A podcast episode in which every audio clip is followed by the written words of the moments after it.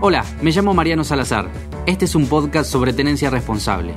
Acá vas a encontrar información para mejorar la calidad de vida de tu perro guiado por profesionales en cada tema. Seguinos si querés un perro feliz.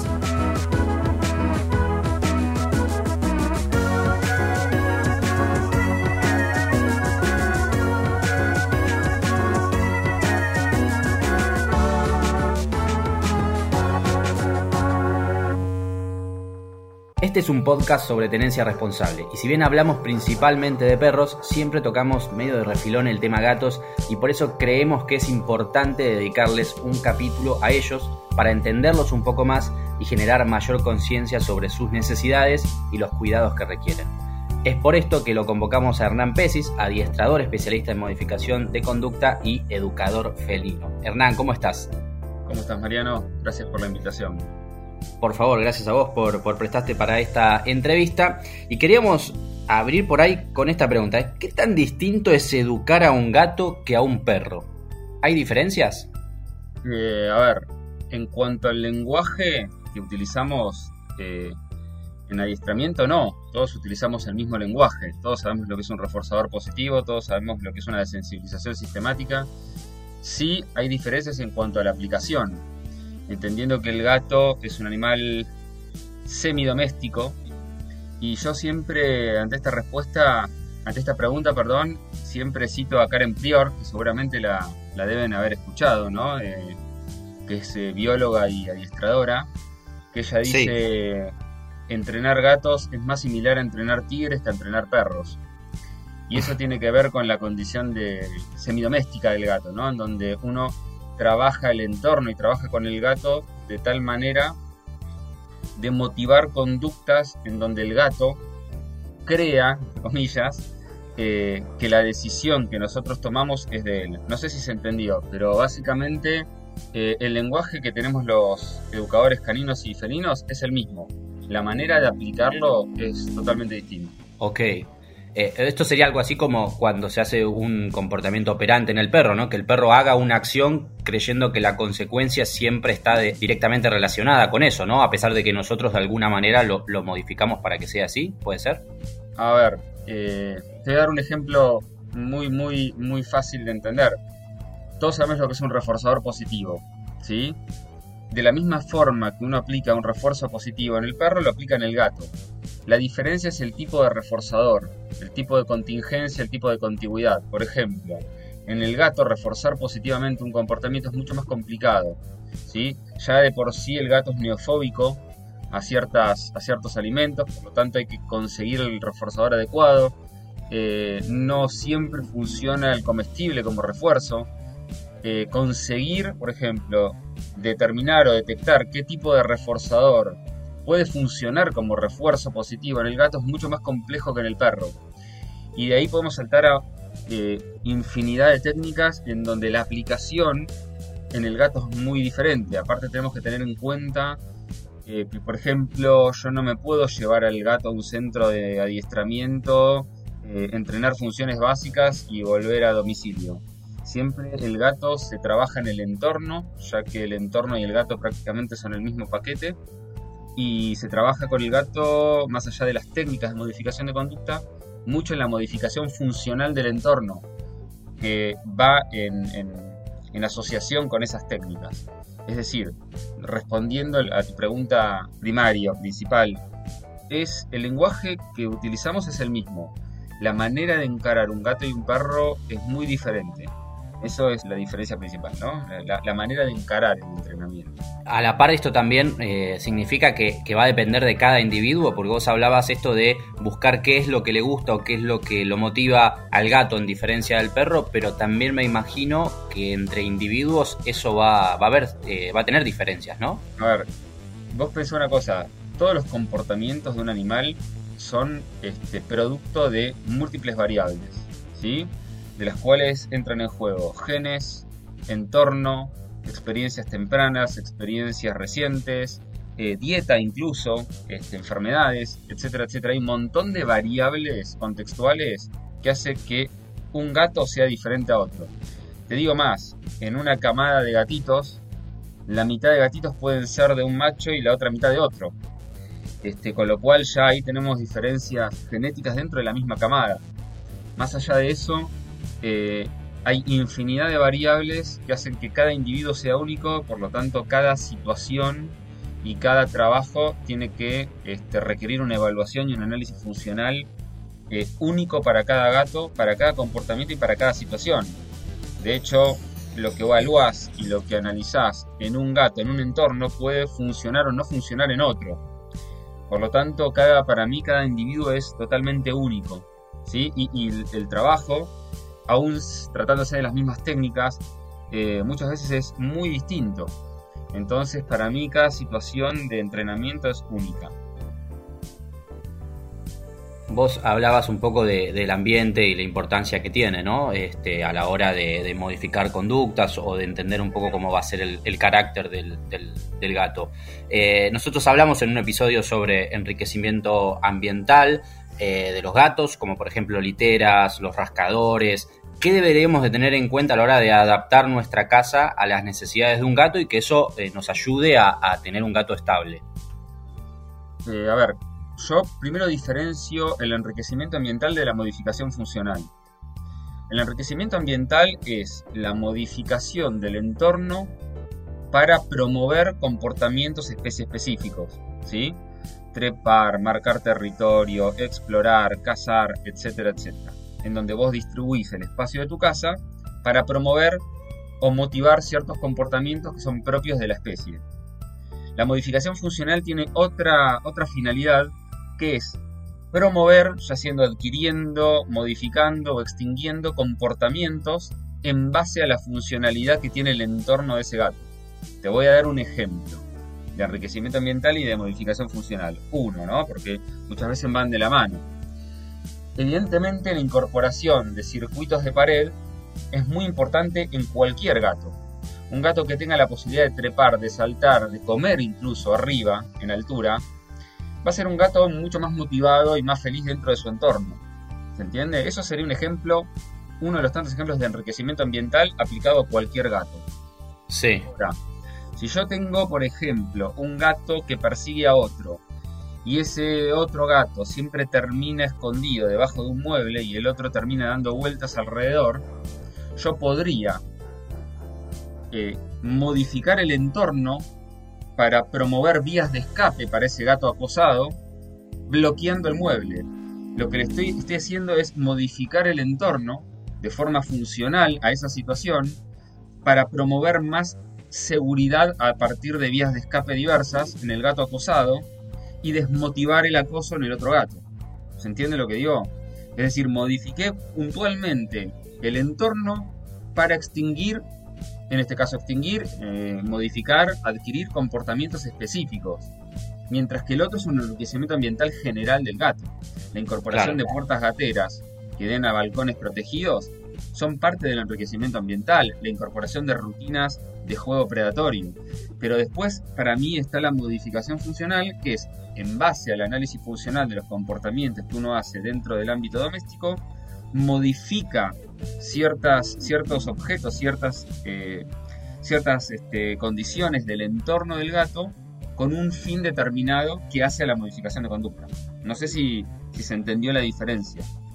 Perfecto, sí. Eh, vos mencionabas ahí también algo acerca de, las salidas, ¿no? De, qué importante que es el ambiente para, para, el gato y de que debemos trabajar dentro del ambiente para modificar estas conductas. Ahora, eh, muchos eh, gatos están por ahí más habituados a poder salir y entrar de sus casas, este, incluso dar algunas vueltas por por, el barrio y volver. Es, esta conducta, más allá de las barreras que podamos este, poner, ¿se tiene que modificar o simplemente poner las barreras, evitar que el gato salga y e, eso va a tener alguna consecuencia por ahí en, su conducta? Eh, a ver, son varias preguntas en una. Eh, en principio yo estoy totalmente en contra de que un gato doméstico salga a dar vueltas por el barrio. ¿sí? Eh, de hecho tengo dos charlas sobre ese tema, justificando por qué estoy en contra de eso. Eh, más allá de todos los peligros que todos conocemos que un gato corre, también hay que tener en cuenta que es un error creer que el gato sale a tomar unas birras con sus amigos del, del barrio, ¿no? El gato sale a marcar territorio, a, a oler este, las feromonas de otros gatos que pasan por ahí, a pelearse con otros gatos. No necesariamente una pelea o una lucha termine en sangre. Son situaciones agonistas en las cuales todo gato que sale se enfrenta, está expandiendo su territorio y siempre va a haber otros gatos cerca. Sale a marcar. Con lo cual, eh, todo eso lleva a cierta, cierto estrés por parte del gato, que también termina manifestándose dentro del hogar. Eh, yo creo que los gatos, por seguridad del gato, es decir, lo que es tenencia responsable, me imagino que no solo tiene que ver con, eh, garantizar el bienestar del gato, sino también con garantizar eh, el bienestar de terceros. Yo te voy a dar un ejemplo. Yo he trabajado con infinidad de gatos, más que nada en provincia, donde hay casas, ¿sí? Este, en donde gatos de interior eh, comienzan a manifestar conductas agresivas redirigidas hacia otros gatos o empiezan a marcar las paredes con orina, producto de que el gato del vecino se les aparece en, el jardín. Por lo tanto, la responsabilidad ahí es del vecino. Y eso también es parte de tener una tenencia responsable, hacerse cargo de lo que tu gato hace en, casas ajenas. Con lo cual, eh, yo estoy convencido, y lo puedo discutir a muerte, de que eh, los gatos en un entorno doméstico acorde, enriquecido, estable, no necesitan ni van a querer salir. Ahora, si yo tengo un gato acostumbrado a salir, ahí hay un problema ya de índole conductual también. Es decir, si yo te, doy un ejemplo con vos, ¿sí? A mí mucho hacer analogías con seres humanos no me gusta porque no hay mucha comparación eh, entre las necesidades de un gato y un, de un ser humano, pero a veces me sirven como para poder explicar y, uno ponerse en, el, en, la situación del gato. Si yo ahora, imagínate que vos vivís en una casa y tu rutina es, cada vez que te vas a acostar o te vas de vacaciones o un fin de semana, ¿qué haces?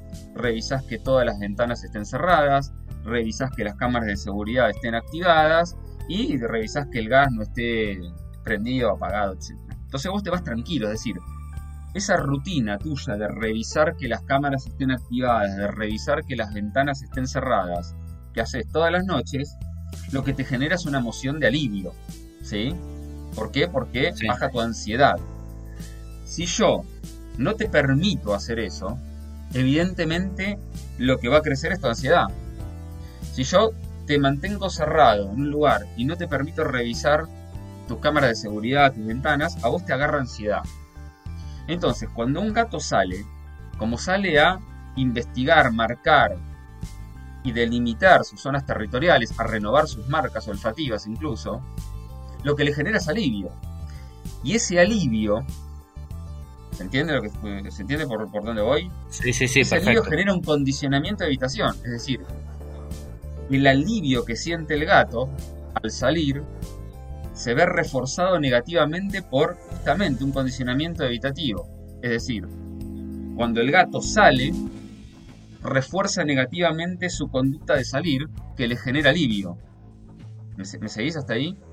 Entonces, cuando vos le impedís el acceso al exterior a un gato, aparece la demanda, lo que llama el pico de respuesta. ¿Por qué? Porque lo que le está generando es ansiedad. Porque no puede salir a investigar su territorio. Ahora, ¿se puede controlar eso? ¿Se puede trabajar? Sí, perfectamente, con las técnicas adecuadas. Pero no creamos que el gato quiere o demanda salir porque quiere ir a tomar unas birras con sus amigos del, barrio.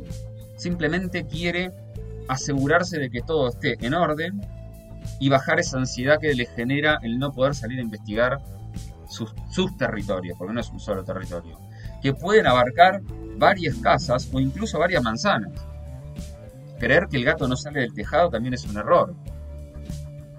Entonces, este, para mí, eh, los gatos no deberían salir y aquellos que salen, se puede trabajar en técnicas adecuadas para extinguir esa conducta que básicamente está reforzada negativamente. Porque el gato no necesita por instinto salir. Mientras el gato tenga cubiertas sus necesidades en un entorno controlado y ese entorno sea previsible, el gato va a estar feliz. Sí, sí, mira, eh, me, decime vos si está bien esto, pero a mí me hizo acordar mucho al tema de, sobre todo por la polémica, por la situación, eh, del tema de los perros que pasean sueltos por, por, por, la calle, ¿no? La gente cree que el perro así es más feliz, mejora su experiencia, pero sin embargo lo que termina es corriendo eh, peligro la vida del perro. Es lo único que sucede en esas situaciones. Es algo, es algo que es muy difícil de que las personas muchas veces lo, entiendan y que se puede solucionar simplemente con un paseo de mayor calidad, con una correa más larga, si tira con un pretar sensible. Digo, son cosas que eh, en realidad uno las naturaliza o cree que son mejor así por, por una cuestión de uno y no tanto pensando en el perro, ¿no? Eh, creo que que, también viene por ahí un poco lo de los gatos, ¿no? Le da esa libertad pensando que el, que el gato la necesita, pero en realidad lo que estamos haciendo es poniendo en peligro su vida y como bien decís, que está bueno eso que dijiste, eh, la de otros gatos también, ¿no? Exactamente, mira, eh, yo eh, en una charla me acuerdo que hablé de este tema y una persona me dijo, no, porque los gatos tienen que ser libres, porque el gato salvaje es libre. Y yo le hice una simple pregunta. Le pregunté simplemente que me nombre tres especies nativas de Sudamérica de gato montés. Obviamente que no supo nombrarme ni una. Entonces, vamos a hablar de gatos salvajes. Entendamos qué es un gato salvaje, en qué ecorregión habita un gato salvaje y cuáles son sus necesidades y herramientas. Porque el gato doméstico no tiene nada que ver, vive en un entorno totalmente distinto. Con lo cual, eh, más que eh, proyectar nuestras necesidades en el gato, deberíamos empezar a entender qué necesidades tiene el gato para estar bien y no proyectar las nuestras. Porque es muy común escuchar a la gente decir, si vos tenés un gato encerrado, eh, le estás limitando la libertad. Y yo te puedo decir, no, si vos tenés un gato protegido en un entorno estable y seguro, le estás, eh, le estás aumentando el bienestar a través de una larga vida tranquila y segura y no dejándolo salir donde, bueno, ya sabemos todos los peligros que corre. Y también hay un error de concepto de creer que el gato adentro se estresa y afuera no, y yo te lo puedo invertir. Si vos tenés una rutina y tenés un entorno acorde a las necesidades del gato, la previsibilidad y seguridad territorial baja la ansiedad del gato y por supuesto previene el estrés. Mientras que si sale, al oler orina de otros gatos, oler fecas de otros gatos y pelearse con otros gatos, no solo tiene estrés, sino que vuelve con estrés y redirige ese estrés, por ejemplo, hacia otros gatos de la casa o hacia otro tipo de conducta. Entonces, fíjate cómo te doy vuelta la situación, porque la realidad es esa. La realidad es que si vos tenés un gato en, en interior y lo tenés mirando el techo todo el día y el gato es un adorno, evidentemente va a padecer estrés, se va a enfermar, evidentemente no es calidad de vida, pero si vos conocés qué necesita un gato para ser feliz en interior, de forma segura, vas a tener un gato feliz. Yo tengo cinco gatos totalmente activos, en peso, están bárbaros y no salieron. Y sin embargo, tengo circuitos por toda la casa, tengo las paredes especialmente diseñadas para ellos. Entonces, ojo, en mi casa tienen de todo, hasta tienen acceso a una terraza que está protegida con una puerta gatera donde ellos tienen libertad de salir y entrar cuando quieran pero en ningún momento corren peligro. Bien, eso es importante. Y no están estresados para nada, te aseguro que están menos estresados que yo. Con lo cual tiene que ver con, con asesorarse adecuadamente, ¿no? A veces uno se asesora con las personas erróneas o, lee mucho internet o Facebook o, o, amigos que han tenido gatos toda la vida y saben y no es así. Yo, yo siempre digo lo mismo, yo tuve lavarropas toda la vida y sin embargo si se descompone llamo un técnico, ¿no? Bueno, eh, te voy a hacer otra una pregunta acerca de eso, pero antes quería eh, preguntarte por otro problema que tiene la gente y es precisamente con las salidas. Cuando necesita salir con el gato a algún lugar y que genera todo esto una situación de estrés. Seguramente, quizás la única, sea la de ir al veterinario, ¿no? Que tiene todo un problema que lo es para sacarlo de casa, para llevarlo hasta allá eh, durante la visita y luego este, al volver a casa. Eso, em, ¿cómo se puede ayudar al gato a gestionar ese estrés? Por supuesto que va a depender de cada individuo, ¿no? Pero eh, es algo que se puede trabajar porque muchas veces se naturaliza y se, deja que el gato viva esa situación de estrés cada vez que, hay que salir. Mira, se puede trabajar disminuyendo el pico de ansiedad que arranca con sacar la transportadora. No sé si me explico. Eh, todo, todo se puede trabajar, de hecho lo he hecho mil veces, hasta la llegada al veterinario. Vos pensás que la llegada del veterinario es un estímulo aversivo condicionado. ¿Condicionado a qué? Dolor, malestar, manipulación forzada. Es decir, el veterinario sí o sí es un estímulo aversivo condicionado. Si vos a eso le agregás un gato, que es un animal semidoméstico, en donde cualquier factor estresor puede generar una deriva instintiva que convierta al gatito ronroneador y sociable en un gato montés, ahí tenés un cóctel en donde la habilidad del veterinario es fundamental. Ahí el entrenador no puede hacer nada. Lo que nosotros podemos trabajar es el previo y el posterior. Es decir, que el pico de respuesta lo tenga en ese lugar, el pico de estrés, perdón, y de respuesta al estrés lo tenga en la clínica y no antes o después cuando llegue a la casa. Eso sí se puede entrenar. Incluso el viaje al veterinario. Lo que no se puede entrenar porque es utópico y es irreal, es pretender que el gatito, cuando el veterinario lo manipula, se ponga panza arriba y ronronee mientras el veterinario le mete el termómetro en el loquete. Entonces, eso es utópico. Sí se puede entrenar la ansiedad del gato previa a la consulta y posterior a la consulta. ¿Se entiende? Hasta, hasta el límite. Y el límite es, diría, casi biológico, en donde vos, con la deriva instintiva, no, no puedes hacer mucho, va, no puedes hacer nada. Es ahí donde surge el gato montés y es ahí la habilidad del veterinario para manejar un gato en ese estado. Digamos, se podría trabajar, eh, acá lo, han recomendado un veterinario, de por ahí visitas que sean un poco más, siempre y cuando uno lo, lo pueda hacer, ¿no? Y ahí te voy a hacer también otra pregunta acerca de, del periodo sensible de los gatos, si también ocurre de la misma manera en que los perros, entre los dos y los cuatro meses aproximadamente, en los cuales nosotros tenemos que aprovechar para presentarles ciertos estímulos. ¿Eso también sucede? ¿Podemos sociabilizarlos de alguna manera como para por ahí evitarles estas situaciones de estrés o que sean más leves? Sí, todos los mamíferos altriciales pasamos por periodos sensibles de socialización. ¿sí? En los mamíferos está discutida, eh, está muy discutido entre los zoólogos término impronta. Eh, te diría que hasta muchos zoólogos dicen que el término impronta no existe en el, animal altricial. Los gatos son altriciales, los perros también, nosotros también. Todos pasamos por periodos de socialización llamados sensibles, antes se llamaba periodos críticos de socialización, ahora le pusieron periodos sensibles de socialización, en donde el animal empieza a habituarse a los estímulos del entorno. ¿sí? Ese es el concepto de periodo de socialización. Eh, todos pasamos por esos periodos, lo que varía es el, tiempo de socialización, el tiempo del que, dura el periodo. En el gatito es muy corto, es de la segunda a la séptima semana de vida aproximadamente.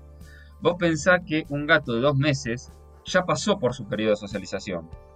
Por lo tanto, uno cree que tiene en la mano un gatito de dos meses que recién arranca con su vida y en realidad su sistema operativo conductual ya está instalado. Entonces, el periodo de socialización del, gato es muy cortito, pero durante el periodo de socialización, una socialización adecuada genera o promueve gatos adultos mucho más equilibrados. Lo que no significa que el gato se deje manipular de forma fácil por el veterinario, porque en la respuesta conductual entran en juego muchísimas más variables que solamente el periodo de socialización. Pero sí el periodo de socialización influye mucho. Y lamentablemente, como es tan cortito el del gatito, para cuando vos adoptás un gato, ya ese periodo de socialización pasó, porque en general las adopciones de los gatos son entre los dos meses y medio y tres. Y, el, no, y, el tiempo para estar con, la madre y, los hermanos también es hasta los 60 días o eso también se modifica? Eh, no, eso, eso, se, a ver, eso se modifica en función a el requerimiento de los hogares de tránsito. Nosotros el tema gatos se maneja, creo que un poco diferente al tema perros, ¿no? En el tema gatos es raro que compren gatos, ¿sí? Hay mucho, mucho activista y proteccionista alrededor de los gatos. Entonces es muy, muy raro y mal visto comprar gatos. Entonces se mueve mucho por el tema de adopciones, hogares de tránsito, refugios. De hecho, yo asesoro a varios y he fundado uno, eh, en los cuales vos, si podés dejar al gatito a la camada con su madre y promover un destete completo, natural, que se da en el cuarto mes de vida aproximadamente, genial. Ahora, la realidad de la situación eh, que vivimos, por lo menos en Argentina, es tan crítica a veces que no tenemos tiempo de permitirnos un destete completo. Entonces tenemos que destetar o tenemos que separar al gatito de la, de la madre y la camada mucho antes. Por un lado porque se nos da la adopción y por otro porque necesitamos ese espacio para rescatar otros gatitos. Por lo tanto ahí eh, entran en juego mm, eh, situaciones y variables que muchas veces no podemos controlar. Lo ideal es que el gatito se destete solo, naturalmente, la madre destete al gatito naturalmente, y el gatito pase la mayor parte del tiempo temprano con su madre y sus hermanos de camada. La realidad muchas veces es otra. Entonces este, hay que adaptarse a esas realidades. Muchas veces los gatitos se destetan antes por necesidad. Muchas veces rescatamos gatitos que no tuvieron ninguna madre y no queda otra que eh, alimentarlos a mamadera, nunca tuvieron contacto con otros gatos. Por eso es tan importante entender que los hogares de tránsito cumplen dos funciones. Una es rescatar un gato y darle techo, que no es poca y la otra es utilizar el hogar de tránsito como educación temprana para generar gatos equilibrados y que no vuelvan a la calle. O por lo menos esa es la noción que yo tengo de hogar de tránsito. Sí. Respondiendo a tu pregunta, sí, es muy importante el periodo de socialización, pero no es la única variable que influye en sus conductas. Vos, eh, cuando hablábamos hace un ratito, retomando eso que dijiste acerca del lavarropa, ¿no? De, bueno, hace cuánto tiempo tengo un lavarropa, pero si se rompe no, no sé qué hacer con eso.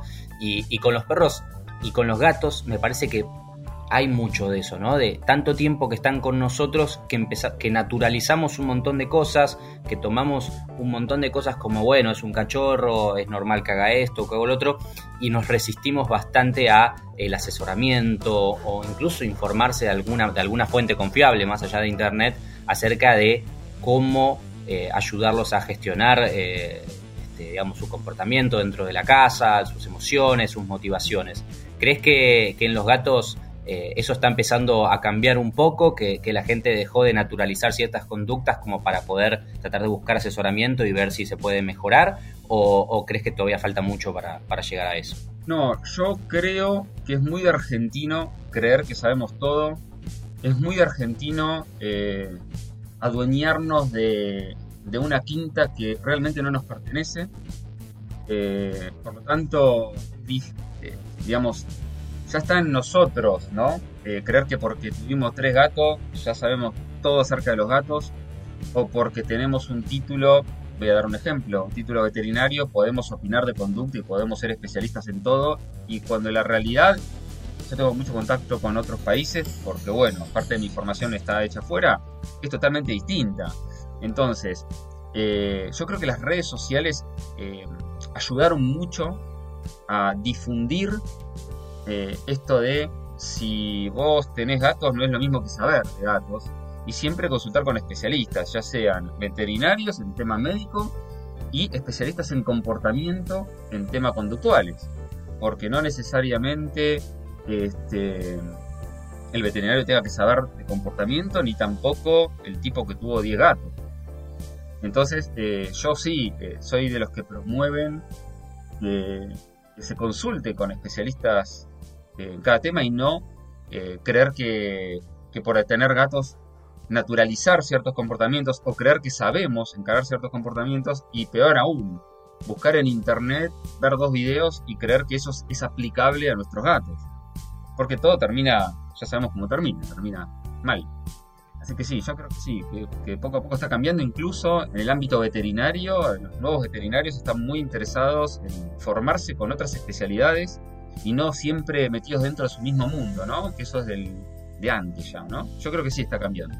Por lo menos es lo que veo. Creo que, que, la siguiente pregunta merece un capítulo aparte y ya que estoy, aprovecho para invitarte a grabarlo si estás de acuerdo algún día, es ¿qué pasa con la relación entre perros y gatos? ¿no? Es algo que se construye quizás durante este periodo sensible eh, del perro, porque del gato va a ser muy difícil por lo que nos contabas antes, o luego se puede habituarlos a convivir perfectamente en armonía. ¿Qué consideraciones y precauciones deberíamos de tener a la hora de eh, este, elegir tener dos especies distintas en, en nuestra casa? Además de nosotros que seríamos la tercera, ¿no? Mira, te voy a contestar primero con una investigación que yo la tengo afortunadamente, que es de dos biólogos que se especializan en comportamiento de gatos domésticos, uno es Roger Tabor y el otro es Dennis Turner, eh, en donde se ha trabajado con varios gatos y se ha, se ha dividido eh, estos gatos en periodo de socialización en dos grupos. A parte de este grupo se los crió con eh, una especie de micromamífero que es un roedor que es este, presa natural del gato y al otro grupo no se los crió con estos roedores. Y el resultado es interesante. A los gatos adultos, una vez crecidos, ¿no? Ambos grupos, a los gatos adultos que fueron criados con esta especie de roedor, estos gatos no solo no atacaron a los roedores, sino que hasta interactuaron de forma lúdica con los roedores. Solamente un 5% de estos gatos atacó a los roedores estos con los cuales habían sido criados. No obstante, estos gatos no atacaron a la especie con la cual fueron criados, pero sí atacaban a otras especies de roedores. Sin embargo, el grupo que no fue criado con estos, con estos roedores, sí atacaron a todos. Es decir, que el contacto y la experiencia que tenga el gatito en su periodo de socialización con otras especies, incluyéndonos a nosotros, es fundamental en, la vida adulta del gato. Eh, no es poco. Y, contestándote a tu otra pregunta, eh, en mi experiencia, habiendo hecho infinidad de introducciones gato-gato y gato-perro, en general, eh, los gatos se llevan muy bien con los perros y es más complejo la interacción gato-gato que gato-perro. Así que al contrario que nos lo que nos, hicieron crear los dibujos animados, la relación entre gatos y perros suele ser más pacífica e incluso más fácil de gestionar. Porque no olvidemos que los gatos tienen una ventaja que los perros no tienen. Ven el mundo de forma tridimensional. Y si yo modifico funcionalmente el entorno para promover lugares de seguridad en el gato donde pueda alejarse del, perro cuando él quiere, ya ahí tenemos una gran ventaja con respecto a una situación gato-gato, donde todos utilizan el cubo de la misma manera.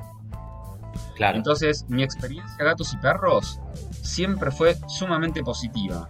Obviamente que he trabajado con perros agresivos, en los cuales he derivado a esos perros a educadores caninos de mi confianza, y los hemos trabajado en conjuntos y de forma muy satisfactoria. Pero en general, si son perros más tranquilos o perros más chicos, yo también soy administrador canino, aunque no ejerce como administrador canino, y he trabajado ambos y siempre los resultados son positivos. En general, siempre son positivos retomo eso que dijiste acerca de eh, es más difícil por ahí gato y gato, y gato para, relacionarlos, porque varias veces escuché mucha gente decir que si tenés un gato, por ahí eh, hace falta incorporar otro dentro de la familia porque es muy positivo para ellos el hecho de poder tener eh, a alguien más de su especie dentro del hogar. ¿Esto es así o, crees que, que no tanto? Depende. Si vos tenés un gatito de cuatro meses que corre para todos lados porque está aburrido, y yo te diría lo mejor que puedes hacer es adoptar otro gatito que le haga compañía, que jueguen juntos y se críen juntos. Adoptar ya dos gatitos de la misma camada o de camadas diferentes pero de la misma edad ya es otra ventaja. Ahora, si vos tenés un gato de 14 años y le querés traer un amiguito, yo creo que estás cometiendo un grave error. ¿Se entiende lo que digo? Entonces, va a depender de cada situación particular. Aparte, vos tenés un gato joven o una gata, es lo mismo el sexo. Incorporás otro gatito y tal vez la introducción de que gestiona mal la incorporación de ese gatito. Y tal vez ese gatito no es apto para, para convivir con ese gato. Pero sí otro gatito. Es decir, no necesariamente el rechazo que un gato o una gata hace con un compañero se traslade ¿se entiende? O se generalice a otros gatos. Entonces hay que evaluar bien la situación para determinar que un gato, o el bienestar de un gato, pasa por vivir en un entorno como gato único. Hay veces que sí, y la mayoría de las veces que no. Pero hay que entender que los gatos son animales extremadamente territoriales y que todo, toda introducción, o sea, todo, todo, toda adopción de un gatito e incorporación de ese gatito a un lugar o una casa donde ya viven otros gatos necesita de una introducción adecuada. Porque si no las cosas pueden salir bastante, bastante mal. Este, pero contestando a tu pregunta, va a depender de la situación de cada gato en particular. ¿Viste? No es, no es una generalización de que conviene siempre tener más de un gatito en la casa.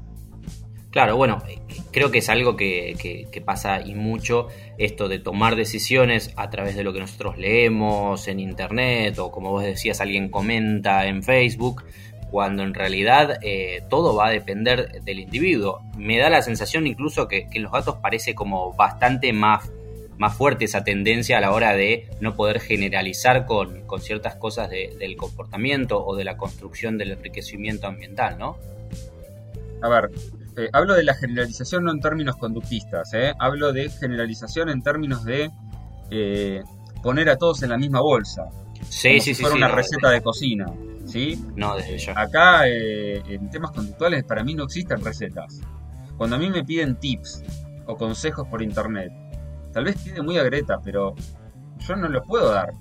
Porque no conozco nada, no conozco la situación sociofamiliar ni, ni ambiental no conozco el historial del gato, no hice ningún análisis funcional del comportamiento como para determinar antecedentes, consecuencias. Como no conozco absolutamente nada, ¿qué consejo puedo dar? Claro. Entonces termino en consejos generales o generalistas que puedes encontrar en internet que muchas veces son contraproducentes.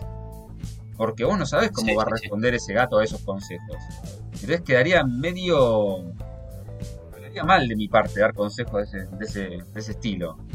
Yo por eso en las redes sociales lo que hago es informar y, comunicar y, tratar de que la gente entienda o, comprenda mejor a sus gatos, pero nunca desde el consejo. Hace esto, deja de hacer esto. Siempre eh, eh, motivo a la gente a consultar con educadores felinos, educadores caninos, si tienen algún problema, eh, obviamente con veterinarios si es un problema médico, pero la parte de conducta tiene que estar a cargo de educadores o especialistas en comportamiento que acrediten experiencia y acrediten sobre todo formación certificada. Porque si no también caemos en el, educador canino, felino, que hizo un cursito en internet o bajó eh, un curso de, de, un lugar que no lo voy a nombrar. Eh, y ya es, o, viendo el programa de Jackson Galaxy y ya es educador. Y no es así. Todos sabemos que no es así. Entonces me parece que que hay que consultar y no, generalizar en, ese aspecto. ¿eh? No, no confundamos con la generalización de estímulos que tienen que ver con ya con, terminología conductista. Perfecto. Bueno, y ya que me diste ahí el pie, te pregunto si la gente quisiese consultarte o asesorarse contigo, ¿cómo lo puede hacer? Bueno, mira, eh, tengo mis redes sociales, eh, soy muy activo en Instagram, no tanto en Facebook, pero sí en Instagram, que es arroba. Tanto para uno como para otro es lo mismo, arroba. Y también en mi página web pueden ver lo que hago, pueden ver las opiniones, pueden ver la formación que tengo eh, en www.educadorfelino.com.ar. Y bueno, se pueden contactar conmigo, pueden leer los, posts, las entrevistas y todo lo demás y también este, asistir a las charlas, a veces son charlas gratuitas, a veces son charlas que no son gratuitas, pero recaudo este, para distintas asociaciones y otras son charlas que no son gratuitas porque necesito vivir también de esto, ¿no? Pero bueno, ahí está todo. Entendido. Bueno, y si entran en nuestro Instagram, arroba perrofeliz.ig, seguramente esta información ahí también va a estar compartida para que lo puedan buscar y, y llegar hasta Hernán. Hernán, muchísimas gracias por haber hablado con nosotros. Gracias a vos, Mariano, y saludos a todos. Gracias por escucharnos. Para saber más sobre este tema, búscanos en Instagram como arroba perrofeliz.ig. Si te sirvió o te gustó este podcast, compartinos. La tenencia responsable nos beneficia a todos, pero más que nada es lo que hace a un perro feliz.